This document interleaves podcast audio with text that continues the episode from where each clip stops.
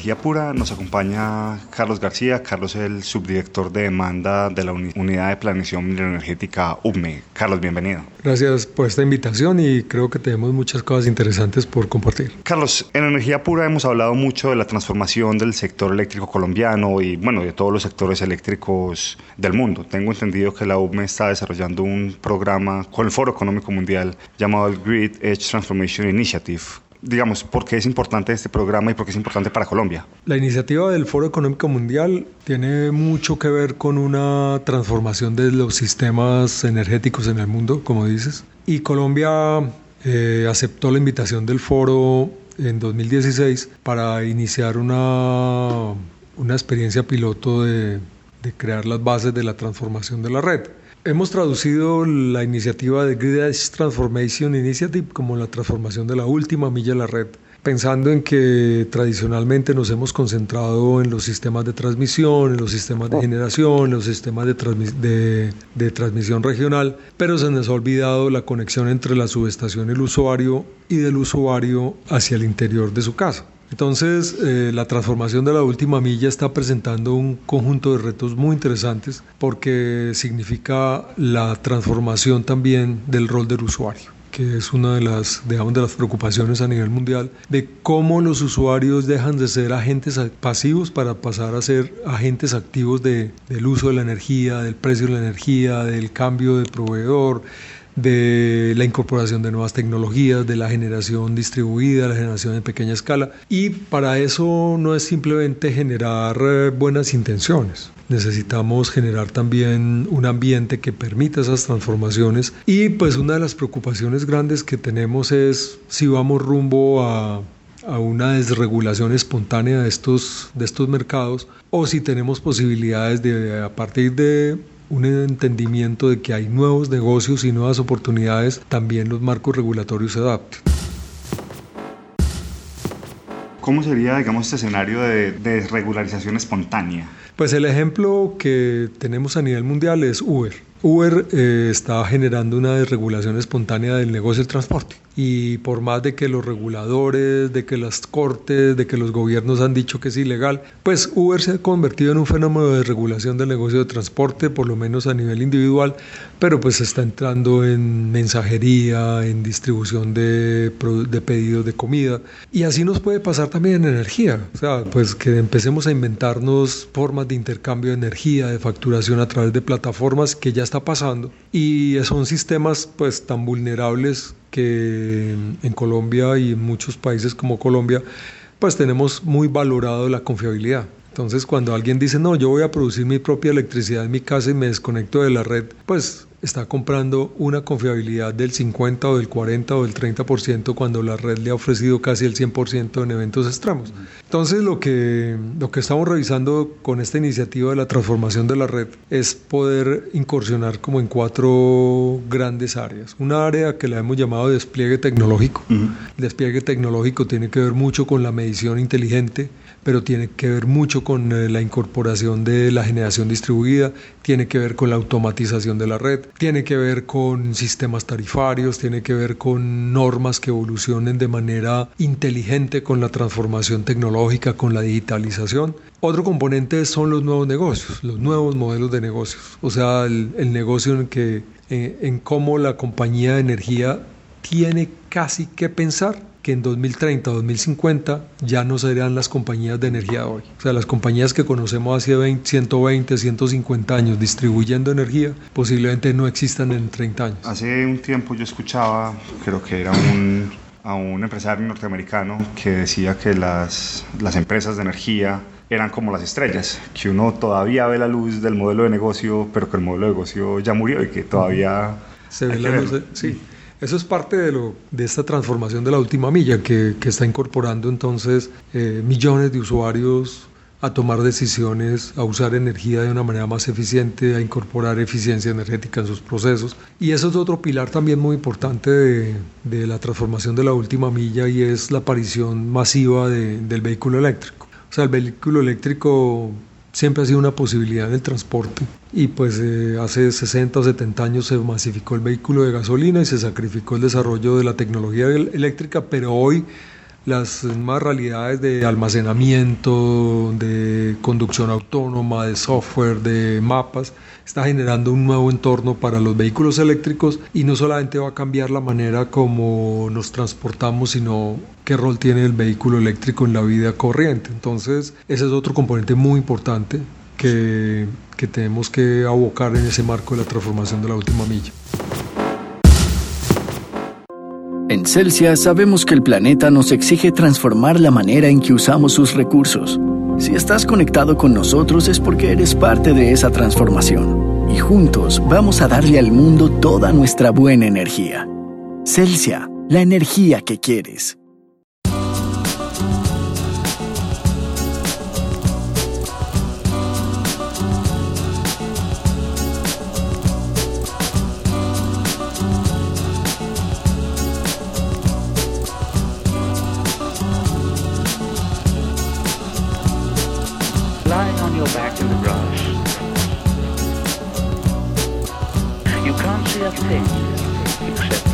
clear blue skies,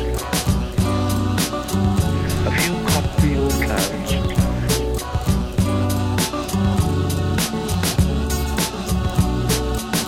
Higher and higher in the great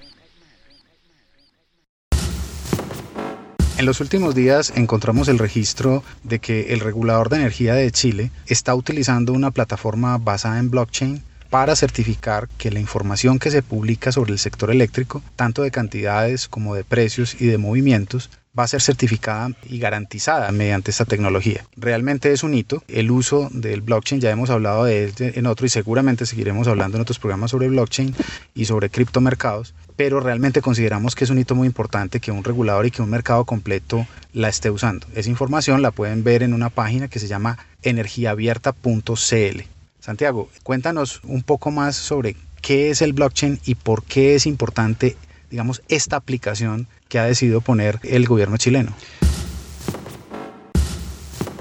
Bueno, el blockchain, como lo decías Andrés, lo hemos hablado en otros programas, pero es importante que, que, se siga discutiendo el tema. El blockchain es una tecnología disruptiva que está moviendo muchísimos negocios y que en este momento la gente solamente la entiende como criptomonedas o como el Bitcoin, que está basado en blockchain. Lo cual, si bien es una aplicación bien interesante, digamos, esta trazabilidad de las monedas virtuales. No es lo mismo. No es lo mismo, porque blockchain es una cosa mucho más amplia y digamos que las criptomonedas en este momento tienen muy mala fama por esa variación de los precios del Bitcoin que hubo el, el año pasado. Pero el blockchain básicamente ¿qué es? El blockchain es una cadena de bloques, digamos como su nombre lo dice, que es un registro unificado que tienen varios usuarios. Por ejemplo, normalmente si uno va a un banco, o como se maneja el sector eléctrico, es una compañía la que tiene todos los datos del sector eléctrico y son los que dice cuánto se genera, cuánto se consume y demás, pero los usuarios y los generadores no tienen acceso a esos datos. El blockchain lo que hace es que uno como generador y el sector eléctrico y los otros generadores y los distribuidores y todos los consumidores, todo el mundo tiene un mismo registro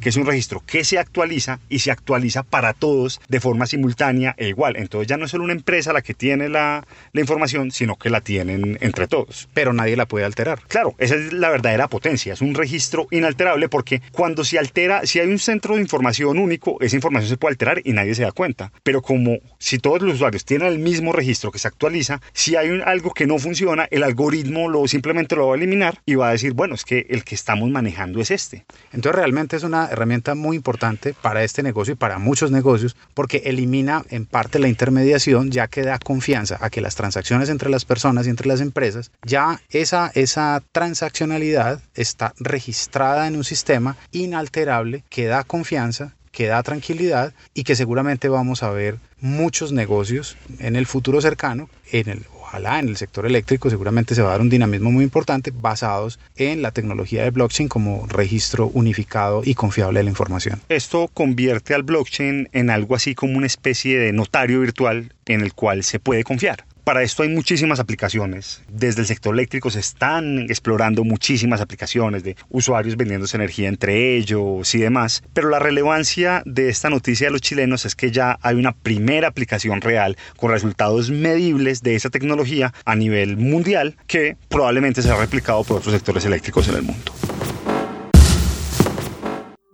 En Celsia creemos que para cambiar el mundo no basta con crear nuevas formas de energía.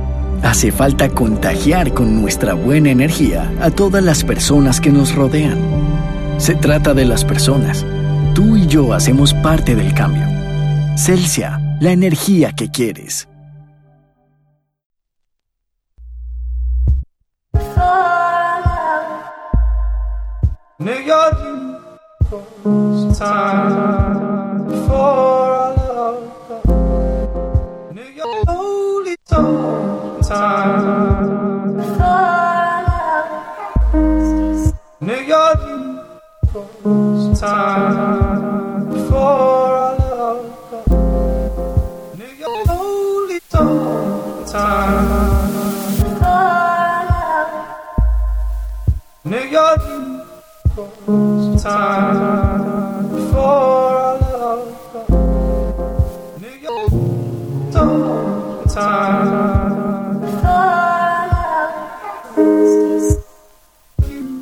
was a time before our love got New York.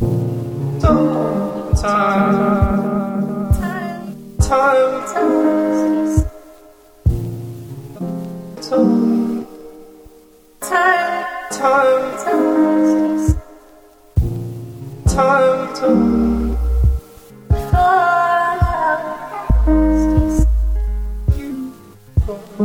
time for our love. New York summertime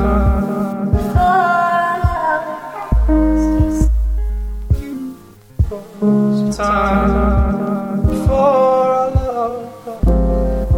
New York time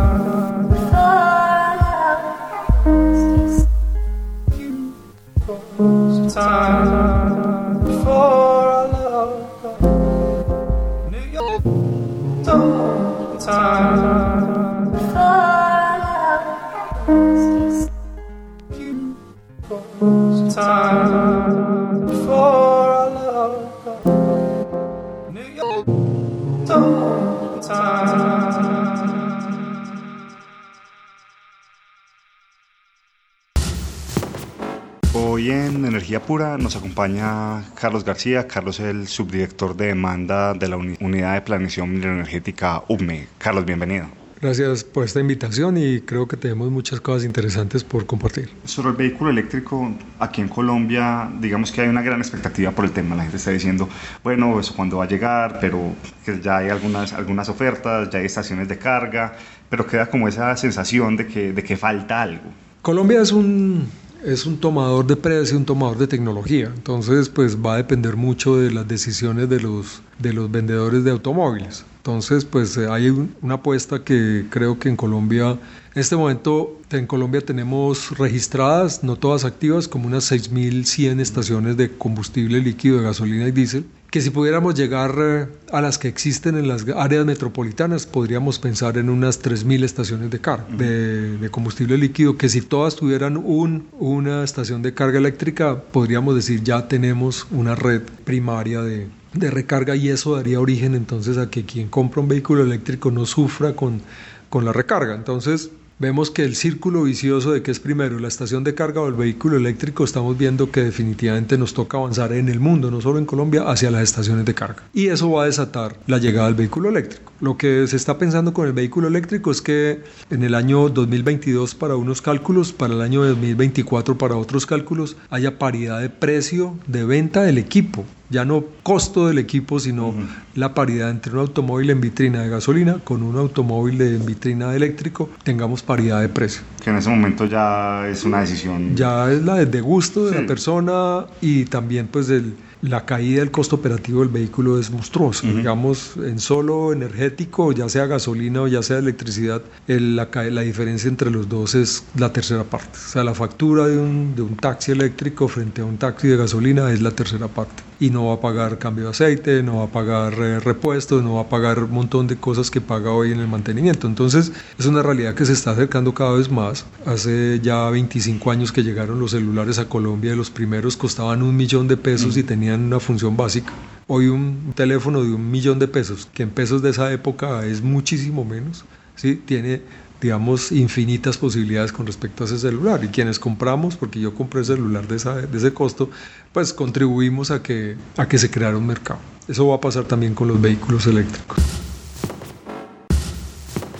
El otro componente que, que no se nos va a olvidar de la iniciativa son las microredes, que también es una apuesta muy fuerte y que queremos pues ir desarrollando porque es una solución para distintas comunidades aisladas, ya sean pobres o ya sean de actividad industrial, que, pero que va a crear una integración entre recursos distribuidos de fuentes renovables, con medición avanzada, con digitalización, y que es otro componente muy importante de la transformación de la última milla de la red.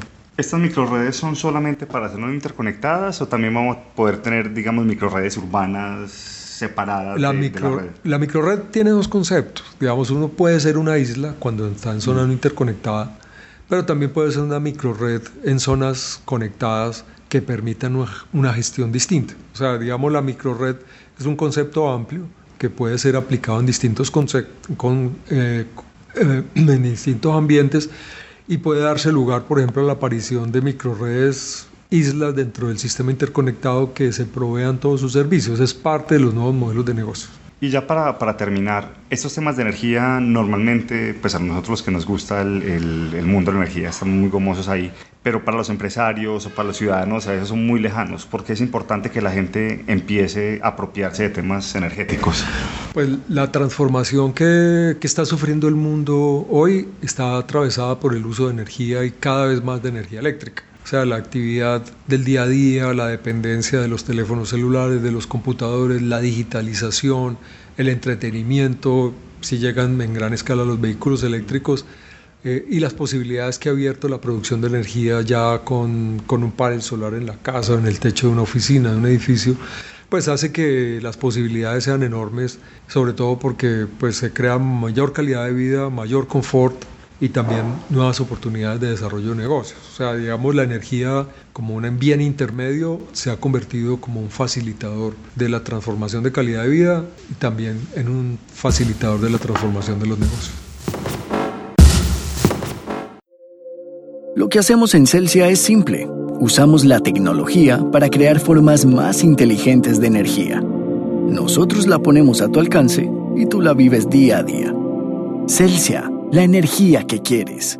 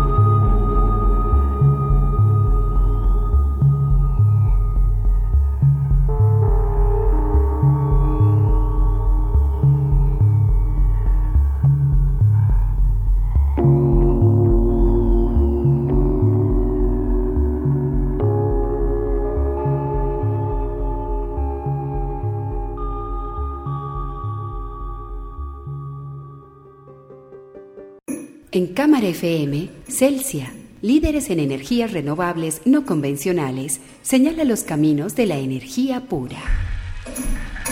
Produce Universidad EIA y su grupo de investigación Energía.